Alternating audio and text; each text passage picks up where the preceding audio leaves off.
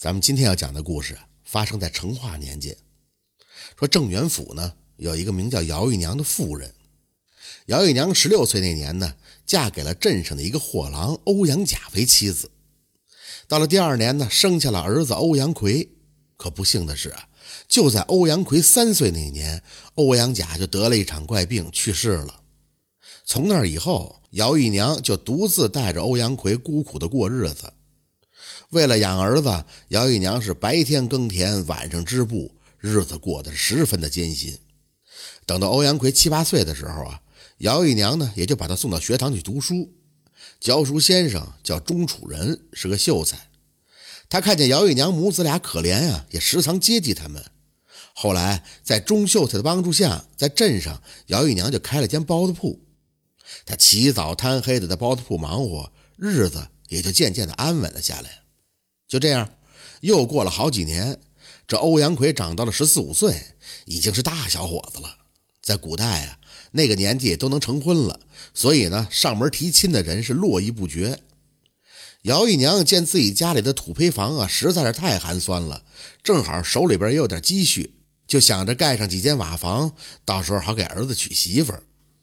经过人们介绍呢，姚姨娘呢就从邻镇请了一帮木匠。领头的是一个名叫卜世仁的木匠，您瞅这名儿，卜世仁。姚玉娘啊，就选了个良辰吉日，是杀猪宰羊，破土动工。那卜世仁啊，手艺还可以，但是这人品实在是太差了。他看见姚玉娘寡居在家中，时常是用语言挑逗。姚玉娘呢，只认为他是酒醉胡言，同时啊，也怕这卜世仁在房子上做手脚，所以呢，也就没法做。有一回呢，姚玉娘一个人在厨房忙活呢，这卜世仁一把从后边搂住了玉娘，想要跟她亲热亲热。姚玉娘当时就怒了，一瓢刷锅水正好泼在卜世仁的脸上。这卜世仁知道自己理亏呀，又怕姚玉娘声张惹来官司，灰溜溜就跑了。到了第二天，玉娘也没提这事儿，这卜世仁呢就继续做工。他这行奸未果，本来心里就憋着一口气呢，一看这碗里的饭菜，他更是怒了。自己平常在别人家做工的时候，每天吃的虽然算不上个山珍海味吧，但最起码鸡鸭鱼肉的不会少啊。可不曾想，姚玉娘这个妇人竟然如此的吝啬，每天都用猪下水打发工匠。想到这儿，这卜世仁更是怒由心头起呀，决定这新仇旧恨一块儿算。既然这姚玉娘自视清高，那就让她身败名裂。这个卜世仁啊。平常里最爱钻研歪门邪道，其中就包括鲁班术。下术害人呢，需要阴物做媒。他曾经见过城外的乱坟岗啊，有一只木驴，正好可以拿来施咒。这木驴啊，就是古代用来惩罚淫妇的刑具。卜世仁从乱坟场捡来的木驴，有无数的淫妇曾经死在上边。只不过那木驴啊，在荒野已经丢弃了多年，上边的木头早已经腐朽不堪了。卜世仁咬破手指，把血滴在木驴之上，用这种方法来养死在木驴上的孤魂冤鬼。到了第二天早上，这卜世仁早早的来到工地，姚玉娘去包子铺出摊儿了。这卜世仁趁四下无人的时候，来到姚玉娘的新房，把那木驴就放到了玉娘的床下。如果要是成功了，过几天之后，姚玉娘就会神志错乱，成为一个放荡轻薄之人，最终也会死在这木驴之上。您还别说，就在以后的几天，这玉娘是每一天晚上都会做春梦，醒来的时候也是浑身是汗。又过了几天，房子终于完工了，这玉娘给工匠们结工钱，同时啊，就端出了一大筐腊肉出来。玉娘递到卜世仁面前，就说道：“卜师傅，这段时间辛苦你们了。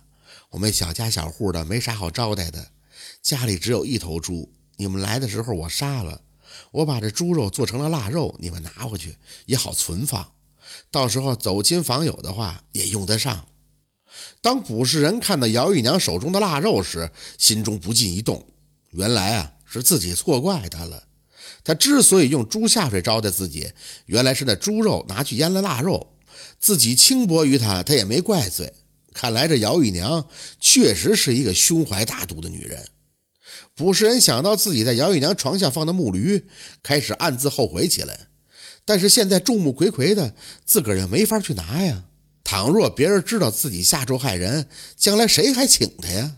到了最后啊，这卜氏人一咬牙，心里就劝慰自己：这妇人现在假惺惺的来讨好自己，假如当初从了老子，也没这么多事儿了。一切都是你自己作死。他接过腊肉，扭头便走。等卜氏人走了以后啊，姚玉娘家里边就来了一帮人，为首的正是欧阳奎的老师钟楚人。钟楚人身后呢，还跟着一群孩子，都是欧阳奎的同窗。在当地呢，有个习俗。新房建成之后，都会邀上亲朋好友到家中撩锅底，寓意呢将财气和福气带到新屋里边来。欧阳奎在学堂的人缘极好，同窗们各自带了礼物来到新宅庆祝。钟世仁在街市上买来羊肉，让玉娘在院里边烤羊肉串给孩子们吃。玉娘在院里边忙活，钟主人呢就在屋里边打扫卫生。他无意之间就发现了姚玉娘床下的木驴，钟主人就说道：“玉娘。”这几根木头是干啥的？玉娘一看也是一脸的茫然，说道：“那谁知道啊？正好我这烤串劈柴，拿来给我。”姚玉娘把那木驴劈成了几段，就拿来给孩子们烤了羊肉串吃。孩子们吃的是非常的开心呀。当时啊，这捕食人正在街头走着呢，只见街头有两只驴正在交配。